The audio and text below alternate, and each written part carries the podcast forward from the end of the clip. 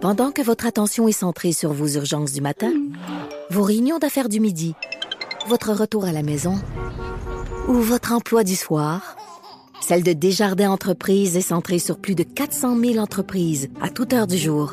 Grâce à notre connaissance des secteurs d'activité et à notre accompagnement spécialisé, nous aidons les entrepreneurs à relever chaque défi pour qu'ils puissent rester centrés sur ce qui compte, le développement de leur entreprise.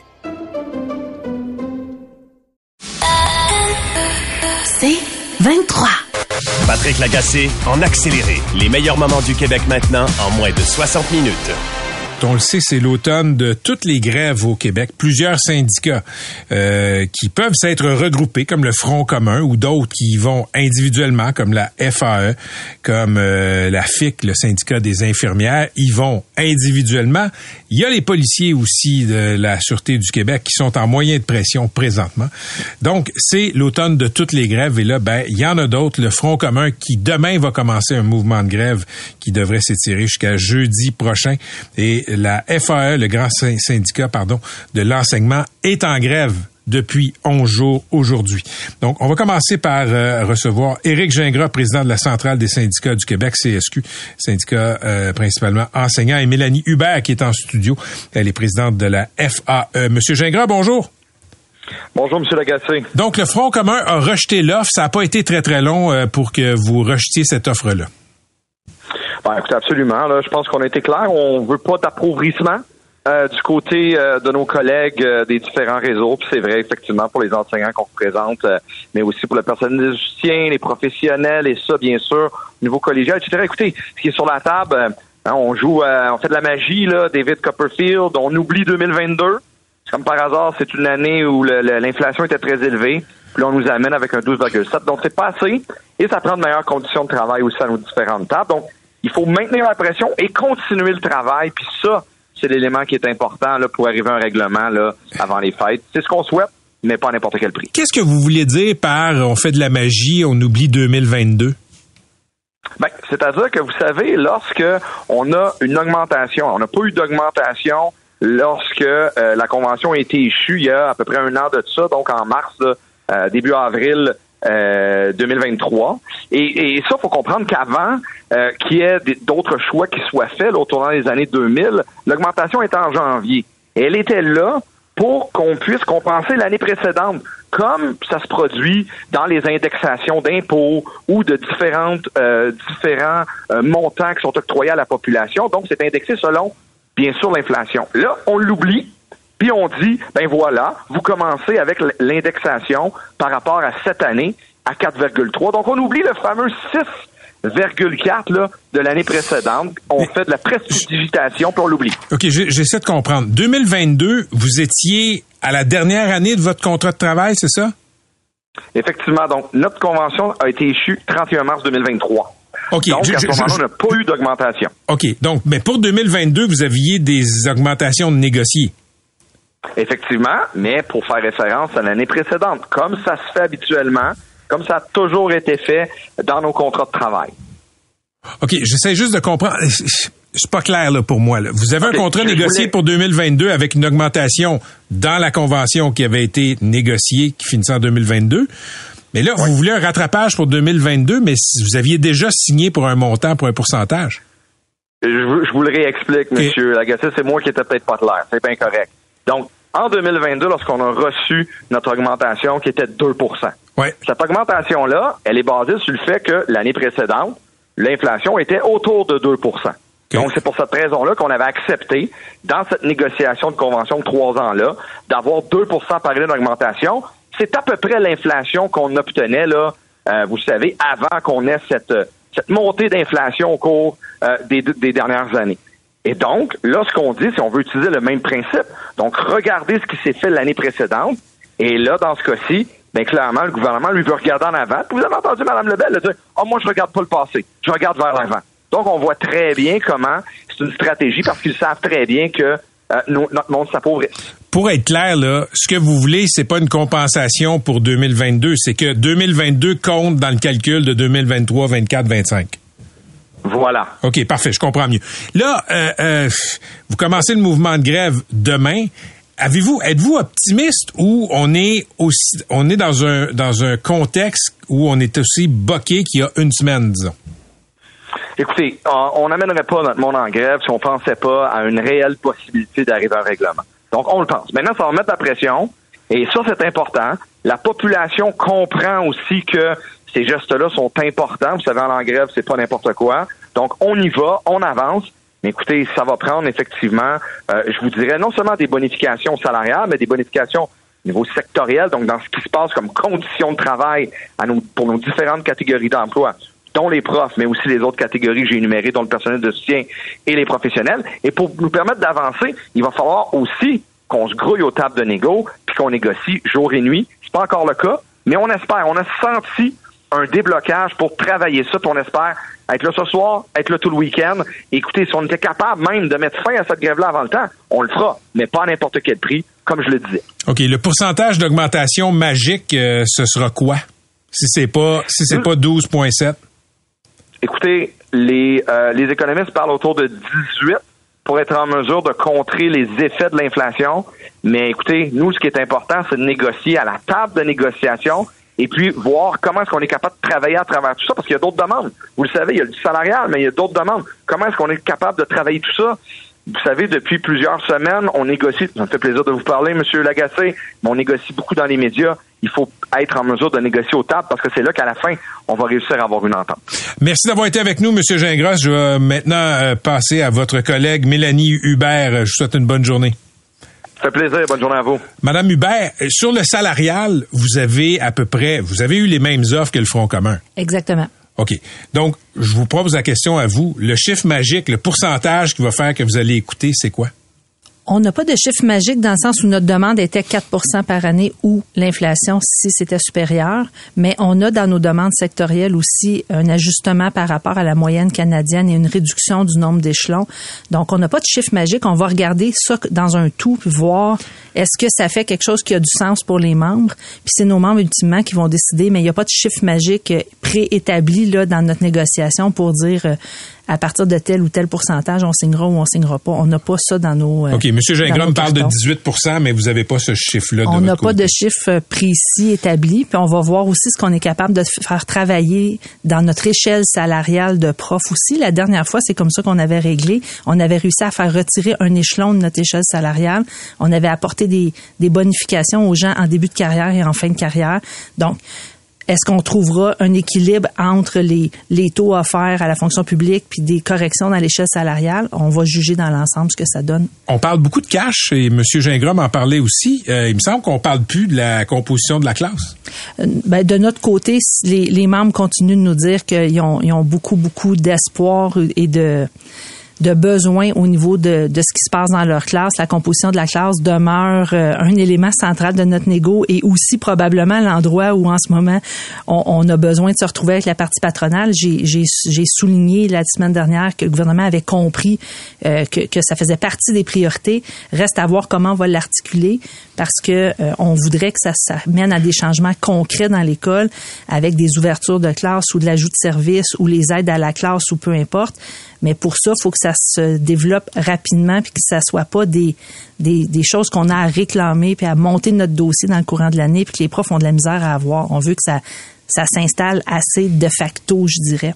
Mais entre vous et moi, là, si le gouvernement arrivait avec une offre à 23% les enjeux de composition de classe, après 11 jours de grève, après 14, 15, 16, 17 jours de grève, là, ça va passer à la trappe nos membres jugeront. Ce sera eux, dans les assemblées générales, qui jugeront. Ils vont refuser 23 pour, pour... Moi, je peux vous dire que comme prof... Ils vont se battre pour des aides de classe? Comme prof, j'ai déjà dit à mon directeur qui me disait, ben Mélanie, t'es payée en surplus. Euh, j'avais 26 élèves payés pour 32 pour les dépassements des cas de comportement et tout ça. Puis il me dit, mais t'es payée en dépassement, Mélanie. Puis je lui disais, mais oui, mais tu me payerais 100 000, tu me payerais 200 000. Je n'enseigne pas dans ma classe je n'arrive pas à faire cheminer mes élèves. Et ça, les profs sont en perte de sens de ça.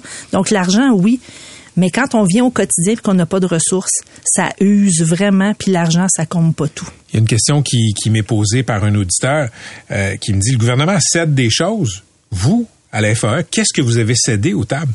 Ben là, vous tombez dans les contenus de notre contrat. Ah, ben fait là, que je suis, je suis un petit peu, je trouve ça exemple. délicat, là. mais Petit exemple que vous avez, de quelque chose sur quoi vous avez jeté du lest. Là. Ben, par exemple, les- le, le grand enjeu de souplesse là, dont on parlait Mhm. tant, puis Mme Lebel, M. Drainville nous a beaucoup parlé. Ben, lundi, euh, alors que nos syndicats affiliés nous avaient toujours dit euh, il n'est pas question qu'on aille là, c'était négocié au local. On a proposé une première façon d'ouvrir les discussions euh, dans une contre-offre euh, dans le courant de la fin de semaine dernière. On disait par communiqué lundi que ça n'avait pas été retenu. Et là, ben, nos instances ont travaillé cette semaine pour voir comment on pouvait aborder ce sujet-là, puis essayer de voir comment on peut se rapprocher. La fameuse souplesse, ça fait partie euh, des, du chemin que la FAE a essayé de faire pour rejoindre le gouvernement. Dans la souplesse, là, euh, le gouvernement voudrait que l'attribution de postes pour, pour, les, pour l'année scolaire à venir se fasse à la fin de la présente année scolaire, là, quelque chose comme au mois de juin. Et, et je suis étonné de voir les syndicats refuser ça mordicus. Pourquoi? Ben, comme j'ai dit dans des conférences de presse la semaine dernière, l'enjeu du 30 juin, c'est pas juste une date. Il faut aussi penser à tout le processus qui précède ces dates-là, parce qu'il faut d'abord partir des inscriptions des élèves, prévoir les groupes, imaginer dans chaque école, on a besoin de combien de profs, combien de classes, et ainsi de suite. Donc, c'est tout un processus qui se succède jusqu'en juin. Fait que dire on va juste changer la date, faut aussi voir si c'est réaliste dans tout le processus. Puis souvent, nos centres de services scolaires ont de la misère à arriver dans les délais prévus pour monter les listes puis faire les qui affichages. Il y en a qui le font. Il y en a que c'est dans leur convention puis qui ont de la misère à le faire. Donc, on se dit, ça va être difficile. Et l'autre chose, c'est le droit de gérance qui vient après le 30 juin. Euh, ce qui était voulu, c'est qu'on donne les postes au fur et à mesure au bon gré de la direction, puis on savait pas trop comment ça serait fait. Puis ça, ça respectait pas pour nous les principes de liste de priorité, d'affichage et tout ça. Disons que disons qu'on comblait les postes fin juin, puis qu'une grande majorité des postes étaient comblés là. C'est quoi le problème s'il y a une minorité de postes qui sont affichés, qui sont qui sont attribués après en vertu d'un droit de gérance? Si ça peut aider à pas avoir un embouteillage puis plein de postes non comblés alors que les profs s'installent puis les élèves sont sur le point d'arriver? Nos précaires, souvent, veulent se réserver du choix aussi. Puis en début de carrière, des jeunes qui ont, qui ont euh, comment je dirais ça?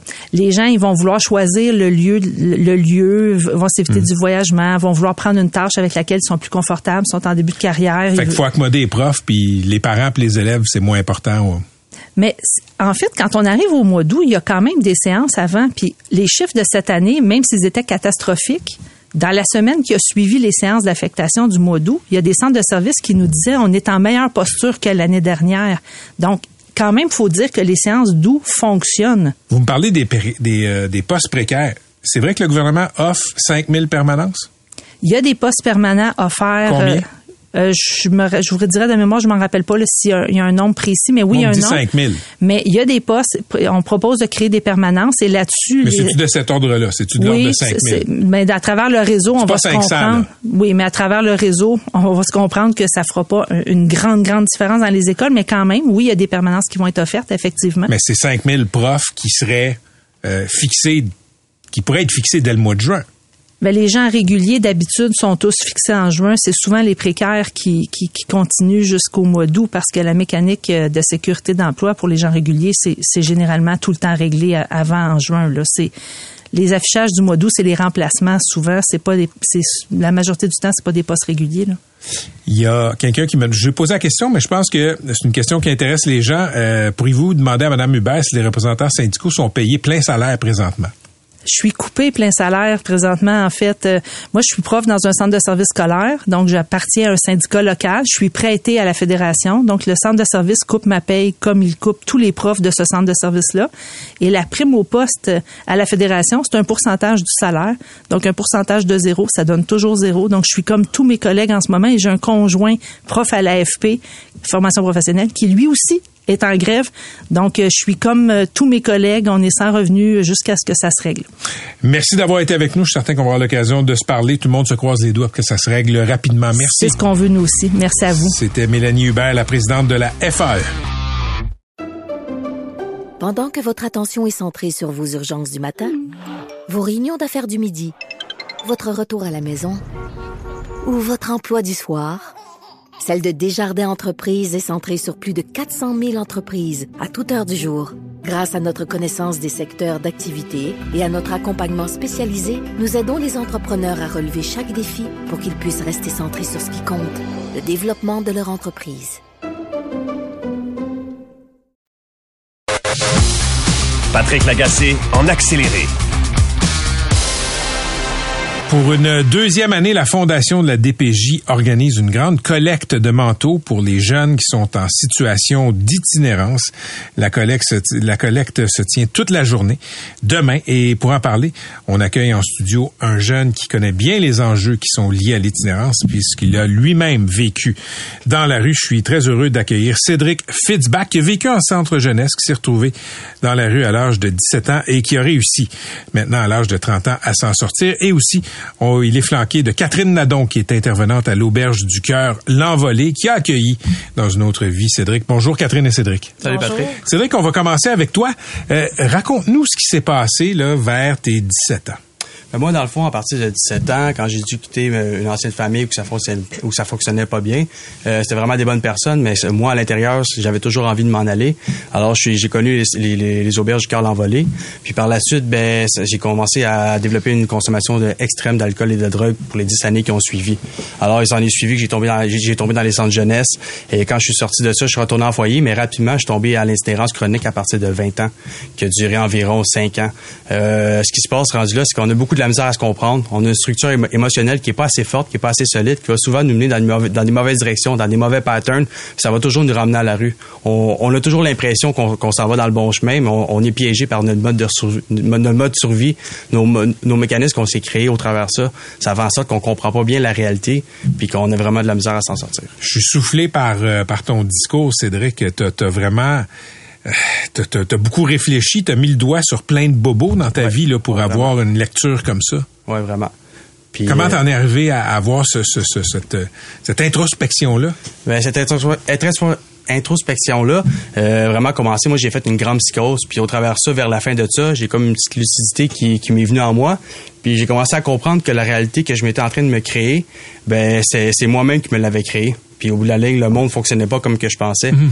Fait que ben, au travers de ça, j'ai commencé à faire un long chemin. Euh, j'ai complètement arrêté de consommer, arrêté la drogue. Je me suis coupé de tout, que ça soit. J'ai commencé à courir, à bien manger, puis je me suis coupé des, des réseaux, des téléphones. Euh, je faisais juste les marcher dans la nature pendant plusieurs années. Puis ça a fait en sorte que ben, j'ai retrouvé une lucidité extrême. Puis honnêtement, c'est là qu'on se rend compte que la réalité elle se passe à l'intérieur de soi. Puis quand on comprend qu'elle vient, qu'elle vient pas de l'extérieur, ben, on réalise que la vie est devant soi. As-tu eu de l'aide pour pour parvenir à ce, ce résultat-là? Euh, ce résultat, ben, je voudrais dire l'arrêt de, l'arrêt de la consommation puis tout ça, je l'ai vraiment fait par moi-même. Je me suis isolé pendant toutes ces années-là. Mais c'est sûr que le bagage intérieur qui m'a été légué au travers des années par les gens qui m'ont aidé, euh, c'est sûr que ça m'a aidé à évoluer. Sauf que c'est que ça a dû ressortir au, travers ce, ce parcours d'abstinence là. Ok, parle-moi de Catherine Nadon qui est à ta droite, intervenante à l'auberge du cœur l'envolée. Qu'est-ce que comment tu l'as rencontrée? Euh, Catherine, je l'ai rencontrée quand dans le fond, quand j'étais à l'auberge du c'est une intervenante qui, qui était avec moi, qui faisait un suivi. Euh, c'est vraiment des gens chaleureux que chaque fois qu'ils rentrent, ben, tu te sens vraiment comme chez toi, qui t'accueillent. Tu sais, moi, pour elle, ça toujours, pour moi, même en ce moment, c'est comme une matante. Tu fait que c'est vraiment des gens que j'apprécie. On dit ça comme ça, une intervenante. Ok, le mot est lancé euh, comme description de tâche, comme comme comme description de poste. Qu'est-ce que qu'est-ce que ça fait une intervenante? Un intervenante, honnêtement, ça peut, ça peut vraiment euh, sauver une vie. C'est comme, comment dire, c'est comme un parent adoptif. On peut dire presque ça. C'est presque un parent adoptif. Souvent, un jeune qui est placé premièrement, euh, souvent des mauvaises relations avec ses parents, soit c'est exclu lui-même ou il y en a des mauvaises. Fait ça fait, comment dire, entre les deux, ça peut faire un pont, puis ça peut vraiment changer un jeune. Catherine, qu'est-ce que ça vous fait d'entendre Cédric parler comme ça? Ben c'est sûr que c'est touchant de l'entendre. Cédric, euh, c'est quand même un jeune qu'on connaît depuis euh, depuis quelques années. Euh, puis de, l'entendre, de nous voir dans cette perspective-là, de voir qu'on a eu un réel impact dans la vie de, de Cédric et de plein d'autres jeunes, c'est sûr que c'est gratifiant. Décrivez-moi le Cédric que vous avez connu là quand il était adolescent. Cédric, il, y avait l'énergie.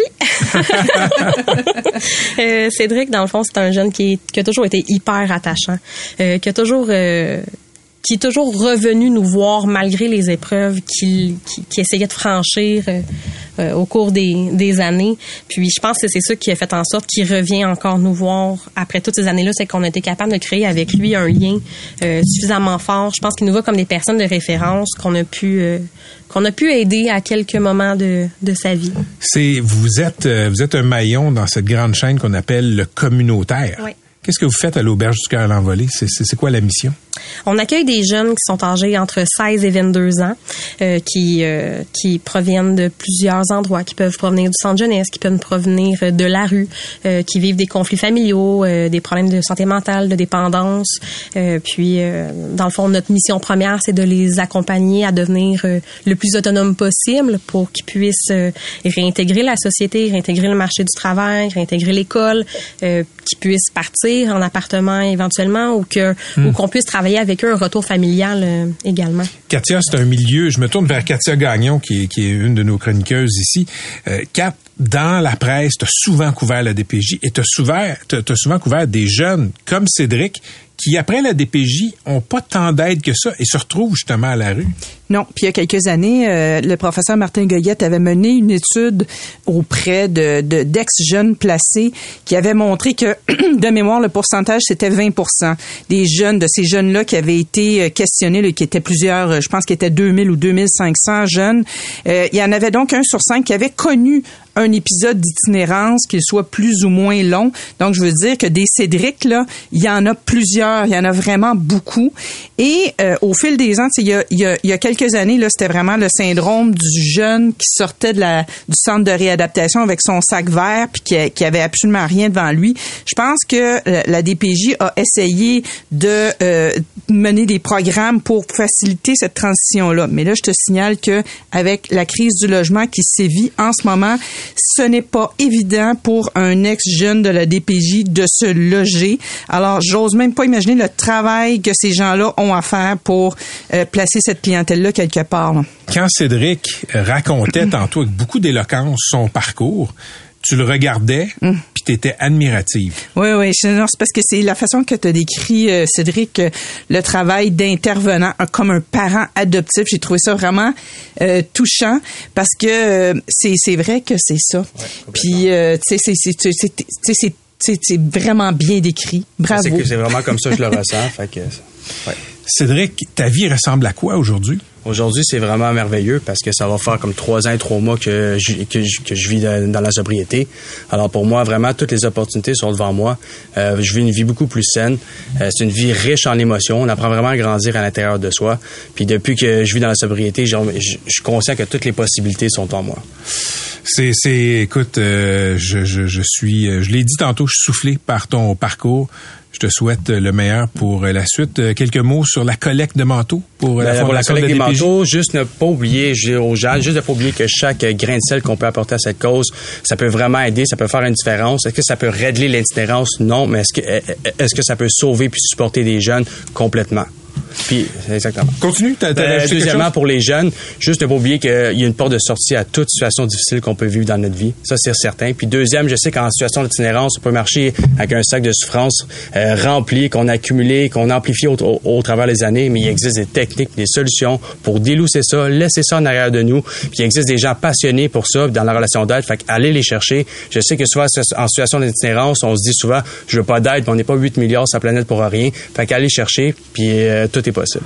Tu es un porte-parole incroyable pour la Fondation. Merci beaucoup, euh, Cédric. Euh, c'était Cédric Fitzbach euh, qui a vécu en centre jeunesse, qui s'est retrouvé à la rue à l'âge de 17 ans. Et Catherine Nadon, intervenante à l'Auberge du Cœur, l'envolée. Catherine, merci pour ce que vous faites pour les jeunes. Merci, pour ton témoignage, Cédric. Et je souligne, si vous avez des manteaux à donner, ben vous pouvez le faire demain. Tout ça a été lancé par Nancy Audet, la marraine de la Fondation des centres jeunesse de la DPJ. Donc, demain, 9h à 18h, trois points de dépôt dans des Vitroplus. Vitroplus Montréal sur Hochelaga, Vitroplus Varennes et Vitroplus Laval. Ah, Catherine, un mot ajouté? Puis si jamais on peut ajouter en fait qu'on va prendre tous les manteaux, toutes les grandeurs sont acceptées et également des cartes cadeaux. Si jamais il y a des gens qui peuvent venir porter des cartes cadeaux d'épicerie euh, de Tim Martin, euh, bon, on accepte euh, tous les dons. et tout ça va être donné évidemment aux jeunes qui en ont besoin. Exactement. Merci, Merci de la précision. Patrick Lagacé en accéléré. Il a l'air reposé, plus reposé que euh, quand euh, M. François Legault a retiré le projet de euh, tramway de la table. Bruno Marchand, bonsoir. Salut. Merci d'être à Montréal. Ça fait plaisir. Qu'est-ce qui vous, euh, qu'est-ce qui vous amène? Réunion de l'Union des municipalités du Québec demain matin. OK. Mais je le disais à la blague, mais c'était quasiment pas une blague. Quand il y a eu la saga du tramway, euh, je vous ai vu à la télé. François Legault a annoncé que non, il embarquait pas dans votre idée euh, de faire de la ville de Québec le maître d'œuvre du projet de, tamo- de tramway. On a su le lendemain que c'était confié à la caisse de dépôt cette analyse pour savoir qu'est-ce qu'on va faire à la place. Et, et vous aviez pas l'air bien. Ben non, mais je pense avec raison. Ça fait deux ans qu'on se, qu'on se, les gens sous-estiment l'immensité du poids porter pour mener un projet comme ça. Puis je suis pas le seul à le faire. J'ai des conseillers, conseillères qui sont avec moi, la ville, le bureau de projet. Il y a du monde. là. Il y a du monde qui ont travaillé super fort et tu te retrouves avec une décision où on te retire un projet qui est bon pour la ville, qui va transformer la ville, qui va la rendre encore plus attractive, qui va l'amener dans la modernité, pour quelque chose où tu dis, est-ce que ça en vaut la peine? D'autant plus que là, ce qu'on nous dit, c'est que tout ce qu'on a fait pour l'instant est mis sur pause. Et tu sais ce qui s'en vient. Le, le tramway, là, c'est pas un interrupteur que tu arrêtes, que tu allumes ou tu éteins. C'est pas une lumière. là. C'est une rivière qui coule. Il y a du travail, puis on le voit. Il y a 437 décisions critiques à prendre. D'arrêter ça ou de le suspendre, on savait ce qui nous attendait. Mais je, je reviens à ça. Je vous ai vu, puis je vous connais pas là. Je suis pas, je suis pas, je suis pas dans vos pensées, mais vous aviez l'air physiquement affecté. Puis je vous le dis, hors pandémie là, Oui. hors pandémie, j'avais rarement vu un élu être aussi affecté Mhm. par une par une décision. Ah, définitivement. Définitivement, parce que. euh, mais il y a une- il y a je vais faire un petit détour pour dire. Je, je me suis promis que je ferais de la politique authentique, puis que je jouerais pas le héros quand je le suis pas, puis que quand. Puis je l'ai dit après, j'ai accepté de mettre un genou au sol. C'était dur. C'était dur, puis je ne vais pas faire semblant que moi, il n'y a rien qui me, qui me touche, puis il n'y a rien qui me blesse, puis il n'y a rien qui me heurte. Ça, ça, a- été euh, déstabilisant, mais ça a été surtout heurtant. Quand vous regardez comment la caisse de dépôt a géré le projet du REM, quand on voit aussi les ratés du REM, euh, est-ce que vous trouvez que la caisse de dépôt a une expertise qui est vraiment, vraiment justifiable en matière de transport en commun pour qu'on lui confie euh, le, le mandat d'analyse d'un projet structurant à Québec? Bien, la question est bonne. Euh, des experts y répondent présentement. Je rajouterai à ça. La Caisse de dépôt, son objectif, c'est de faire du profit. C'est correct, hein, on souhaite ça. On souhaite qu'ils fassent du profit avec nos avoirs pour pouvoir avoir des retraites, pour pouvoir faire fructifier les avoirs qu'on place là à travers les 46, 48 déposants, qui sont de grandes, grandes institutions. Mais son but, c'est de faire du profit. Alors, quand elle regarde un projet, elle va regarder pour faire du profit. Si on construit une école pour faire du profit, est-ce qu'on la construit pareil? Si on construit une bibliothèque pour faire du profit, est-ce qu'on la construit pareil? Est-ce qu'on peut faire d'un projet dans une ville comme Québec un projet de tramway qui est payant, payant pour une institution qui en fait du profit?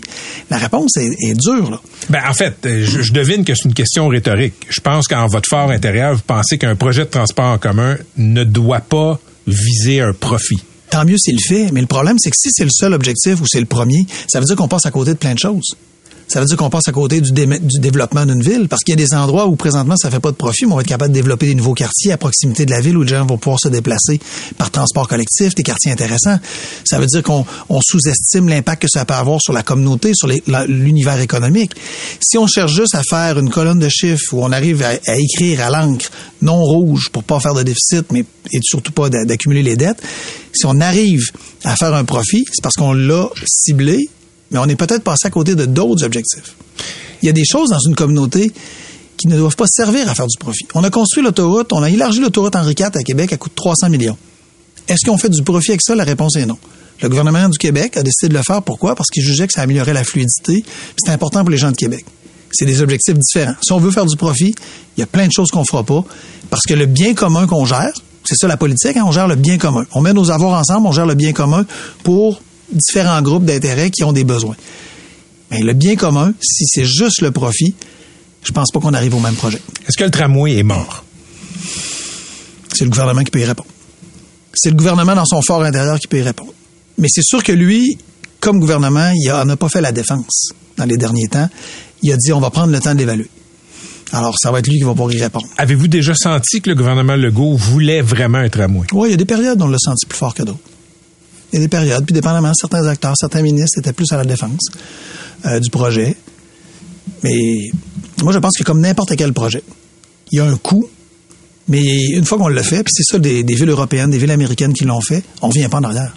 Euh, Voyez-vous Montréal sans son métro? Non. Mais il y a du monde qui est à compte. Il y a plein de monde qui est à compte au début. Ça, on n'a pas besoin de ça. Ça va coûter cher. Cette ville serait un enfer d'asphalte avait pas le Ben oui. Mais c'est sûr. OK, je vous amène sur la question très sensible des taxes municipales. À Montréal, ça a été euh, ça a été une question assez litigieuse, disons ça comme ça. Euh, il y a eu du vent de face pour Madame Plante, euh, puis la hausse était de 4,9% ici à Montréal. Euh, à Québec, 3,9. C'est quoi votre secret? Ben, c'est des réalités différentes. On peut pas penser qu'on on gère la même ville avec les mêmes défis, avec le même, le même historique. Fait que je me comparerais pas avec Montréal.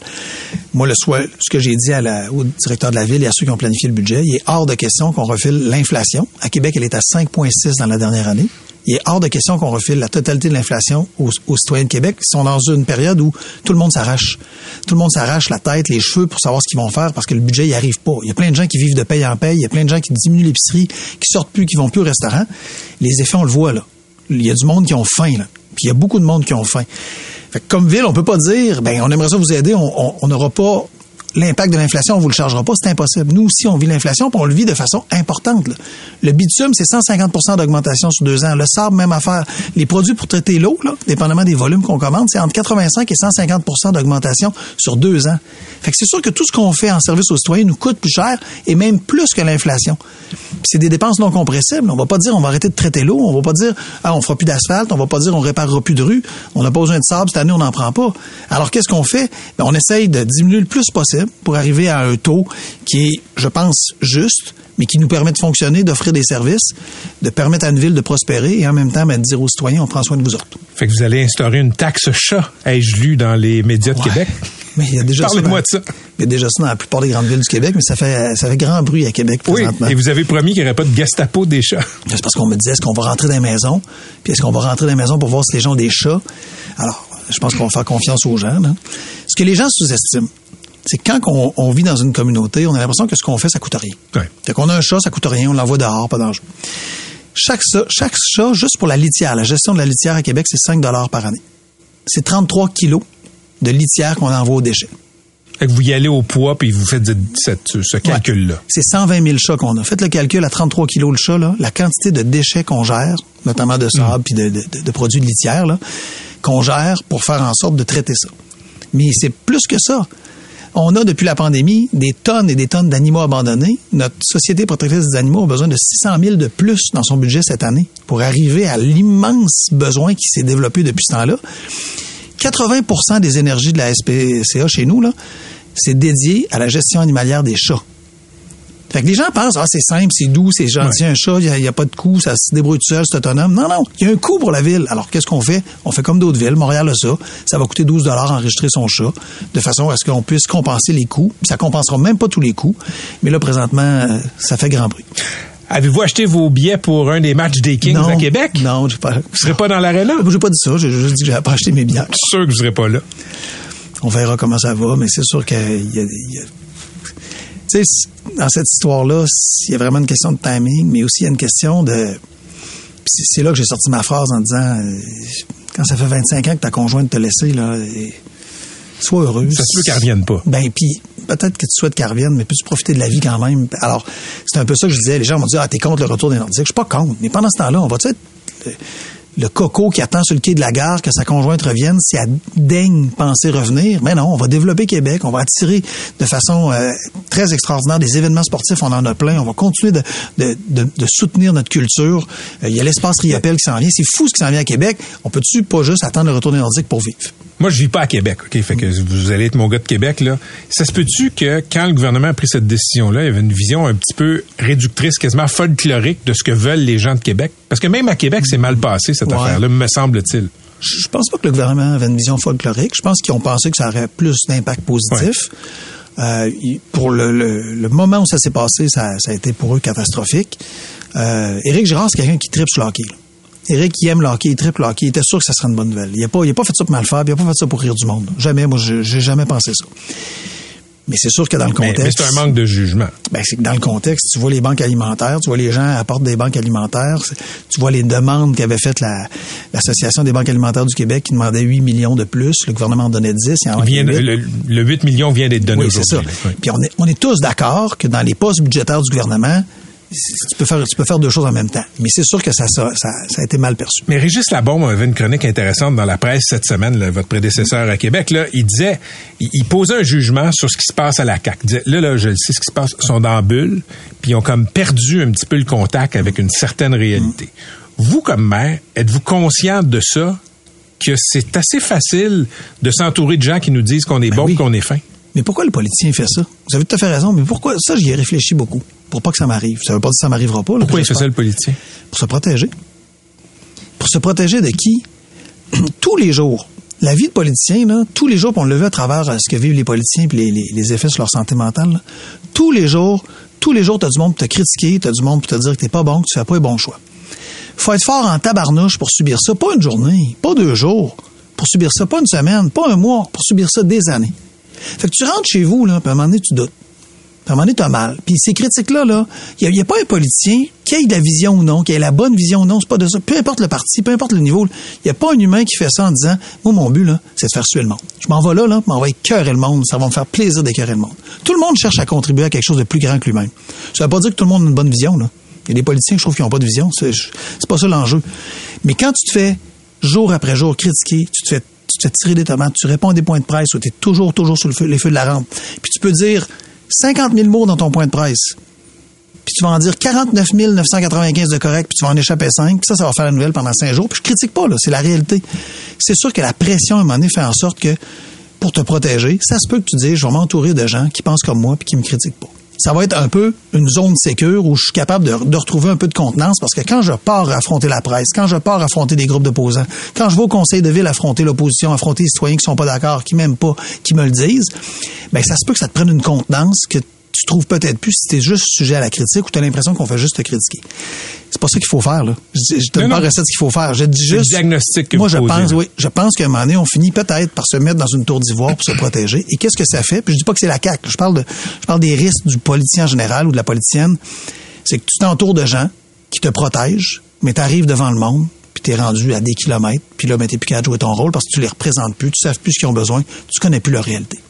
Vous avez eu des bras de fer avec le gouvernement, avec Ouais. François Legault. On sent que c'est pas le grand amour. Je pense que vous vous respectez, mais Oui, je sens oui. pas que c'est le grand amour. Y a-t-il une petite partie de vous, en voyant les sondages de M. Legault, qui se dit ah, tant pis. Non. Non. C'est pas une pour moi, c'est pas une confrontation. Puis le, le, le succès du gouvernement ou l'insuccès du gouvernement, ça serait personnel si je voulais ça. Tu sais, ah, je- il m'a enlevé le tramway. Mais ce serait humain aussi quand même. Oui, mais ce que j'essaie de faire, là, c'est pas de le faire pour moi. Je me suis pas engagé en politique pour. Depuis qu'ils m'ont retiré le tramway, là, ma vie politique est plus facile. Ah oui? Ben oui. Hey, né un projet comme ça, là, les gens n'ont pas idée à quel point tous les points de presse étaient questionnés. Sur 50 000 aspects qu'il faut que tu connaisses, qu'il faut pas que tu t'en farges. Puis à chaque fois que tu dis une petite coche un peu mal taillée, on dit ah c'est à cause de toi si le tramway va mal. Puis tu portes ça. Tu portes ça parce que tu y crois. Mais tu portes ça aussi parce que tu as beaucoup d'énergie à mettre pour faire avancer un projet qui, au départ, tant qu'il n'est pas sur les rails, là, tu essaies de l'amener, pas tout seul, mais avec du monde, mais comme maire, tu portes ça ça serait facile de dire, moi là, depuis qu'il a repris le ballon, depuis que le premier ministre a repris le ballon, moi j'ai plus le ballon, je m'assieds dans le siège du passager, puis je critique. Ah, ça, il l'a pas fait correct. Ça, c'est pas bon. Ça, c'est, il aurait dû mieux faire. C'est, une, position beaucoup plus facile. Puis les gens viennent me voir puis me disent, on est avec vous, monsieur le maire. Parce que quand tu es dans le siège du spectateur, tu déplais à personne. Tu es juste avec eux autres critiques de Caulfield il aurait dû lancer au lieu de pas lancer. On est tous d'accord. Il a, il a- il a pas, il a pas lancé à la bonne place. Ça, c'est facile. Mais on n'est pas dans ses patins. Exactement. Quand t'es sur la glace, là, c'est tough. Fait que son, entre guillemets, son insuccès présentement ou les difficultés qu'il a présentement, ils servent pas la ville. Puis moi, je suis pas là pour dire c'est un combat contre François Legault ou moi, c'est un combat contre telle personne ou telle autre. Je suis là pour dire qu'est-ce qui va mieux servir la ville. Que la CAQ ait des difficultés présentement, ça aide pas la ville de Québec. Puis moi, présentement, même si ma vie est plus facile parce que je porte pas ce projet-là, je pense que c'est le bon projet pour la région. Puis je, je me suis pas engagé pour que ce soit facile. Je me suis pas engagé pour qu'on me dore la, la cape puis qu'on me dise je suis un héros. Je me suis engagé pour qu'on livre le mieux possible en étant des impatients, en étant proactifs, en étant ambitieux, tout ce qu'on pouvait livrer pour que cette ville-là se transforme. Puis on le voit, les villes dans le monde qui ont réussi. là. Prenez les transformations de Lyon, les transformations de Bordeaux, les transformations de villes qui étaient moribondes. Je fais référence juste à, deux- à ces deux villes-là. Mais entre autres, la révolution des transports, ça en fait partie. Si tu veux que ta ville se développe, elle soit attractive, t'as pas le choix d'être ambitieux. Et moi, dans ce sens-là, ce qui me porte, c'est le sens qu'on amène au projet et non pas ma carrière ou ce que les gens pensent de moi. Toujours un plaisir de vous recevoir en studio. Merci d'être venu nous voir. C'est partagé. Bruno Marchand, le maire de Québec. Pendant que votre attention est centrée sur vos urgences du matin, vos réunions d'affaires du midi, votre retour à la maison ou votre emploi du soir, celle de Desjardins Entreprises est centrée sur plus de 400 000 entreprises à toute heure du jour. Grâce à notre connaissance des secteurs d'activité et à notre accompagnement spécialisé, nous aidons les entrepreneurs à relever chaque défi pour qu'ils puissent rester centrés sur ce qui compte, le développement de leur entreprise. Patrick Lagacé en accéléré. On va parler de la COP 28 et euh, il y a des annonces qui ont été faites par le gouvernement du Canada. L'industrie pétrolière et gazière va devoir réduire ses émissions d'au moins un tiers d'ici 2030. C'est ce qu'a annoncé le ministre de l'Environnement et du Changement climatique, Stephen Guilbeault, à la COP 28 de Dubaï. Patrick Bonin est responsable de la campagne Climat-Énergie à Greenpeace Canada. Il est en studio. Monsieur Bonin, bonjour. Bonjour. D'abord, le plan, expliquez c'est quoi le plan du Canada pour euh, réduire les émissions de l'industrie euh, du pétrole et du gaz. C'est la première fois qu'on a une proposition de la part du gouvernement fédéral et on n'a pas ça non plus au niveau des autres États pétro- pétroliers. Donc, c'est une bonne chose. L'idée, c'est de mettre un système de plafonnement des émissions, donc de forcer les industries à réduire leurs émissions avec une cible pour 2030. Une fois ce dit, évidemment, il faut regarder quel est le système proposé, est-ce que c'est contraignant, est-ce que c'est ambitieux, est-ce qu'il y a des échappatoires, et à ce niveau-là, il y a plusieurs problèmes. OK, on va arriver au système tantôt. Là, c'est une sorte de système euh, que, que les Anglais appellent cap and trade, plafonnement et d'échange. Là, je pense qu'on dit en français. Euh, mais pourquoi les émissions? Pourquoi pas la production? Parce qu'essentiellement, la production, c'est de législation provinciale. Donc, dans la fédération, la production énergétique, la production pétrole, le fédéral ne peut pas légiférer là-dessus. Il peut, par contre, au niveau de la pollution, le CO2, parce qu'il y a eu une décision de la Cour suprême qui a qui a confirmé que le Canada peut légiférer sur le CO2, donc sur les émissions, parce que c'est un enjeu, entre autres, de sécurité. On le voit avec les feux de forêt, etc., de santé. Donc ça, c'est permis. C'est pour ça que le gouvernement prend cette approche. OK, donnez-moi un exemple très concret de ce qu'une compagnie de pétrole ou de gaz devrait faire pour réduire ses émissions. Il y a des limites dans ce qu'elle peut faire. Il faut comprendre aussi que quand on parle du pétrole, 80% des émissions, elles se produisent lorsqu'il est brûlé. Donc, le projet actuellement, c'est de réduire les émissions dans la production lorsqu'elle est produite, lorsqu'il est produit ce pétrole-là. Pour réduire ces émissions-là, on peut, par exemple, capter le méthane. Le méthane, c'est un gaz à effet de serre 86 fois plus puissant que le CO2 sur 20 ans, donc extrêmement puissant. Donc, réduire les fuites de méthane lors de la production, lors de la transformation. Il y a aussi de l'efficacité énergétique, évidemment, qui peut être faite pour réduire parce qu'il y a des émissions liées à la production.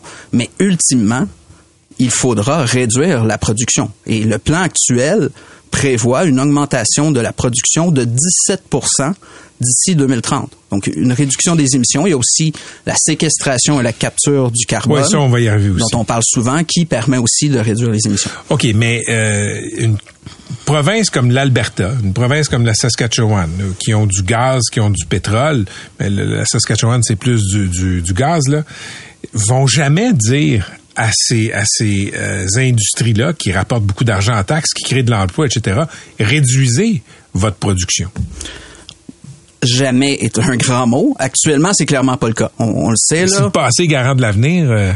Oui, mais d'où l'idée de légiférer, de réglementer au niveau du gouvernement fédéral, parce qu'on sait que l'Alberta, la Saskatchewan, ces gouvernements-là, les gouvernements actuels, là, il pourrait y avoir des changements, ne le feront pas. On sait que l'industrie ne le veut pas non plus. L'industrie a eu juste en 2022 un record de communication avec le gouvernement fédéral, plus de 1700 communications avec des ministres. Avec On des fait élus. beaucoup de lobby, là. Énormément de lobby. C'est une année record, puis cette année, ils sont en train de battre ce record-là. Donc, clairement, l'industrie et l'Alberta et la Saskatchewan poussent pour réduire le moins possible les réductions, voire pour augmenter la production.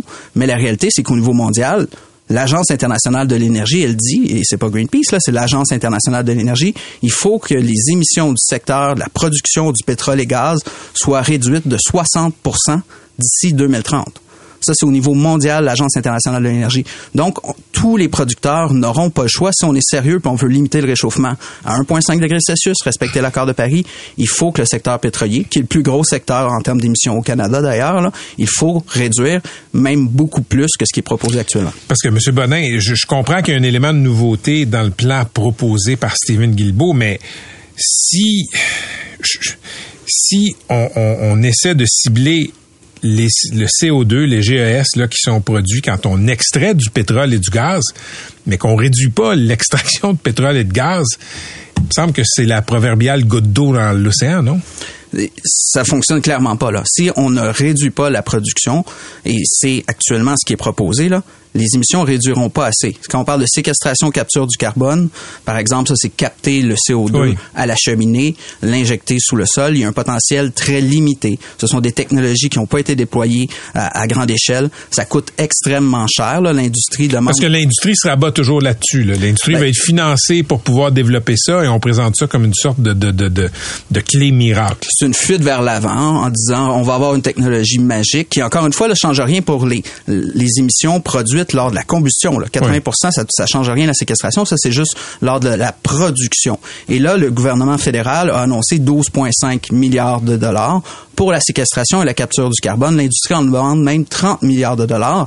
Et Mais on ne sait pas si ça marche. Ben, on ne sait pas si ça marche de cette ampleur-là. Le projet qu'on a au Canada permet, euh, un projet qui permet à peine de capter 50% des émissions. Fait clairement, on n'y arrivera pas avec des technologies miracles. Il faut réduire la production.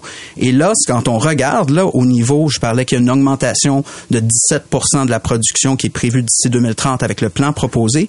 Mais en termes d'émissions de gaz à effet de serre, parce que ce qui est proposé permettrait aux entreprises d'acheter des compensations d'émissions. Par exemple, payer pour de la plantation d'arbres pour continuer à polluer en disant regardez, j'ai acheté, j'ai fait j'ai fait planter des arbres, donc j'ai pas à réduire autant mes émissions. Et quand on regarde avec tous ces échappatoires là possibles, les réductions d'émissions dans le secteur pétrolier et gazier, ce qui est proposé aujourd'hui pour 2030, là, quand on compare à l'année 2005, ça c'est l'année de référence, là, ben, les émissions en 2030 seraient à peu près les mêmes qu'en 2005 pour la production pétrolière et gazière. À peu près les mêmes que 2005. Là. Ça, ça veut dire que l'ensemble de l'économie canadienne a un, objectif actuellement qui est de réduire de 40 à 45% les émissions d'ici 2030 par rapport à 2005. Si le secteur pétrolier et gazier ne réduit presque pas ses émissions, parce que c'est ça actuellement qui est proposé là, par rapport à 2005, il n'y a presque pas de réduction.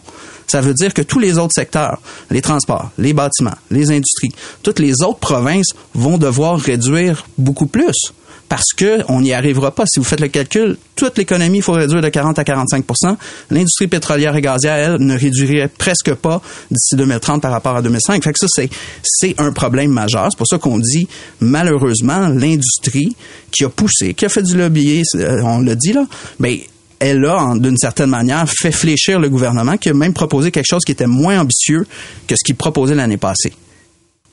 OK? Donc, Stephen Guilbeault a failli à la tâche je pense pas que c'est nécessairement Stephen Guilbeault dans ce dossier-là qui euh, a voulu diminuer les objectifs. Très clairement, ce sont d'autres ministres influents, comme par exemple Madame Freeland, qui a beaucoup d'influence, ministre des Finances évidemment, là, qui, malheureusement, ne pousse pas. Et M. Trudeau, ultimement aussi, est le grand chef de ce parti. Et l'arbitre. Et celui qui tranche est l'arbitre. Clairement, il a penché du mauvais côté actuellement. C'est un projet de règlement.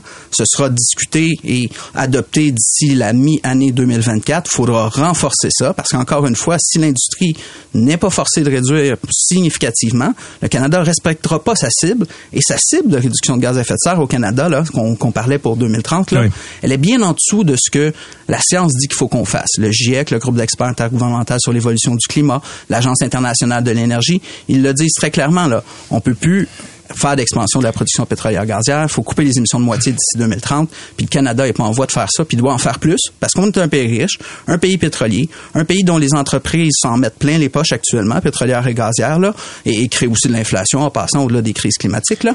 Mais ça, c'est, ça reste le gros éléphant dans la pièce dont on parle aujourd'hui, mais qui n'est pas appelé à maigrir suffisamment. à quoi ça sert d'avoir toutes sortes de cibles dans toutes sortes de, d'éléments de la lutte au gaz à effet de serre si on n'atteint jamais ces cibles-là? Le Canada a manqué toutes ses cibles depuis 30 ans, ça c'est clair. Actuellement, le commissaire à l'environnement au niveau fédéral a dit le gouvernement est pas en voie d'atteindre sa cible de 2030. Et pire encore, là, le Canada est le pire pays du G20 quand on regarde l'écart entre sa cible, son plan, et entre l'écart. Pardon, je recommence. Donc, le Canada est le du G20 en- quand on regarde l'écart entre son plan et ses politiques et sa cible. Pire que tous les autres pays. Par contre, il y a une loi au niveau canadien qui a été adoptée qui force la reddition de comptes, qui force le gouvernement de la transparence à se doter d'un plan qui est pas parfait, qui est incomplet, qu'il va falloir qu'il aille plus loin. Mais ça, on n'a jamais eu avant au niveau du gouvernement fédéral. Il y a des réductions qui sont chiffrées. Il y a encore du travail à faire là-dedans, dont le secteur pétrolier, mais dans les autres secteurs aussi. Et on peut pas tabler sur le, le fait qu'on a fait, on a fait des échecs pendant 30 ans, que ça va continuer comme ça parce qu'on n'a pas le choix. Puis au niveau international, il faut que tout le monde contribue. Là. Est-ce qu'il y a des pays qui, qui se fixent des cibles et qui les atteignent? clairement, quand on regarde au niveau des pays leaders, là, le, le Canada est dans les pires au niveau international par rapport à ces cibles-là. Au niveau de l'Union européenne, vous avez Danemark, Norvège, l'Allemagne également performe bien, l'Union, euh, pardon, le, Royaume-Uni performe bien également. Donc, ce sont des pays qui sont en voie d'atteindre leurs cibles, qui sont pas encore assez ambitieuses, mais quand même. Même la Chine, quand on regarde ses engagements, là, dans l'accord de Paris, c'est la première fois que tous les pays prennent des cibles. Même la Chine est en voie d'atteindre sa cible de 2030. Je pose la question, M. Bonin, parce que quand on parle de ça, il y a des gens qui m'écrivent et qui me disent, euh, euh, écoutez, oui, mais si on se met à couper nos, euh, nos, nos gaz à effet de serre, ça veut dire qu'on ralentit l'économie, on va s'appauvrir. Est-ce que c'est vrai? Ben, on l'a vu cet été là, avec les feux de forêt, 100 000 Canadiens là, qui ont été déplacés, qui ont dû quitter leur maison. On voit déjà les impacts. Juste au Québec, au Québec, les municipalités disent ça coûte 2 milliards par année pour s'ajuster au changement climatique, pour s'adapter. 2 milliards par année. Au niveau canadien, on parle de pourcentage de PIB qui vont être réduits si on ne réduit pas les émissions de gaz à effet de serre, en raison entre autres de ces impacts économiques-là. Et l'idée de s'appauvrir, c'est d'oublier que, par exemple, on l'a fait sur les plus acides. Les plus acides, on a mis des mesures en place, on a contraint l'industrie, l'industrie a changé, s'est adaptée. Les plus acides, c'est deux pays. Ça prenait un accord avec les deux pays. Oui. Canada mais, et États-Unis. Mais la logique était là quand même. Si on n'avait pas eu d'accord, ben on aurait plus de, de forêts d'érable au Québec. C'était littéralement en train de, de mourir. Là. Donc il faut voir les opportunités économiques de développement aussi là, dans les énergies renouvelables, dans le transport collectif, dans l'électrification des transports, dans les bâtiments, les thermopompes, etc. Donc il y a une panoplie de nouvelles euh, avenues au niveau de l'économie qui sont déjà là. C'est déjà en cours de route là au niveau de la Chine. Ils produisent puis ils, vendent plus de véhicules électriques en pourcentage qu'au Canada. Et beaucoup de ces véhicules-là, c'est des petits véhicules. là. Donc on est en retard et on est en train de perdre ce positionnement au niveau international parce qu'il y a eu énormément de retard qu'on qu'on tarde à rattraper. Êtes-vous euh, dans le camp des cyniques face à l'exercice qui est euh, ces symposiums de COP? Là, il y a la COP 28 à Dubaï. Faut faire une distinction quand on parle de COP. Là. Il y a ce que j'appelle le tourisme climatique. Là. Quand vous avez 80 000 personnes, en effet, il y a beaucoup de gens qui ne devraient pas être là. C'est rendu un cirque C'est économique l'exposition aussi. universelle. Exactement. Par contre, au niveau des négociations, quand on parle des 195 pays des Nations Unies qui se retrouvent ensemble et qui se dotent encore une fois, l'accord de Paris, là, sans ces négociations-là, on n'aurait pas.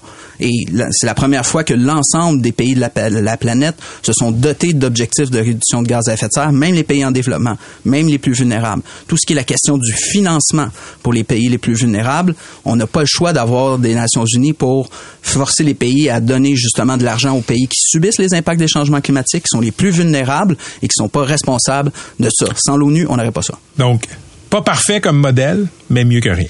On peut pas vraiment s'en passer. Patrick Bonin de Greenpeace, merci d'avoir été avec nous. Au plaisir. On se retrouve demain, tout le monde. Merci d'avoir été là. Patrick Lagacé en accéléré. C'est 23.